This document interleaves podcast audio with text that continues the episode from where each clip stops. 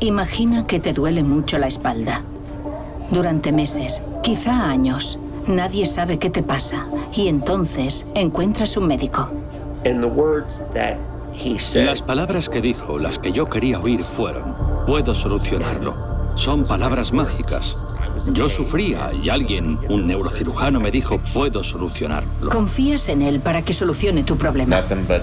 Solo había buenas críticas y una lista de elogios de dos páginas de largo. Cuando hablas con él es encantador. Parece muy inteligente, es ocurrente, es simpático.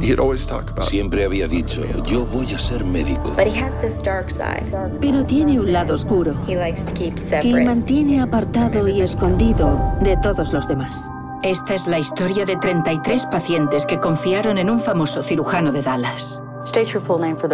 Diga su nombre completo para que conste en acta. Christopher Daniel Dunch. Y desearían no haberlo hecho.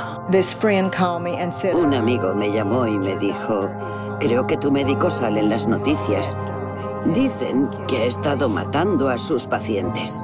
Y es la historia de un sistema que no consiguió protegerlos de ningún modo. Lo que estoy intentando es evitar que dejen que este hombre opere otra vez en cualquier lugar, en cualquier momento. ¿Alguna vez operó de la columna a algún paciente estando bajo los efectos de alguna droga? Me acojo a la quinta enmienda.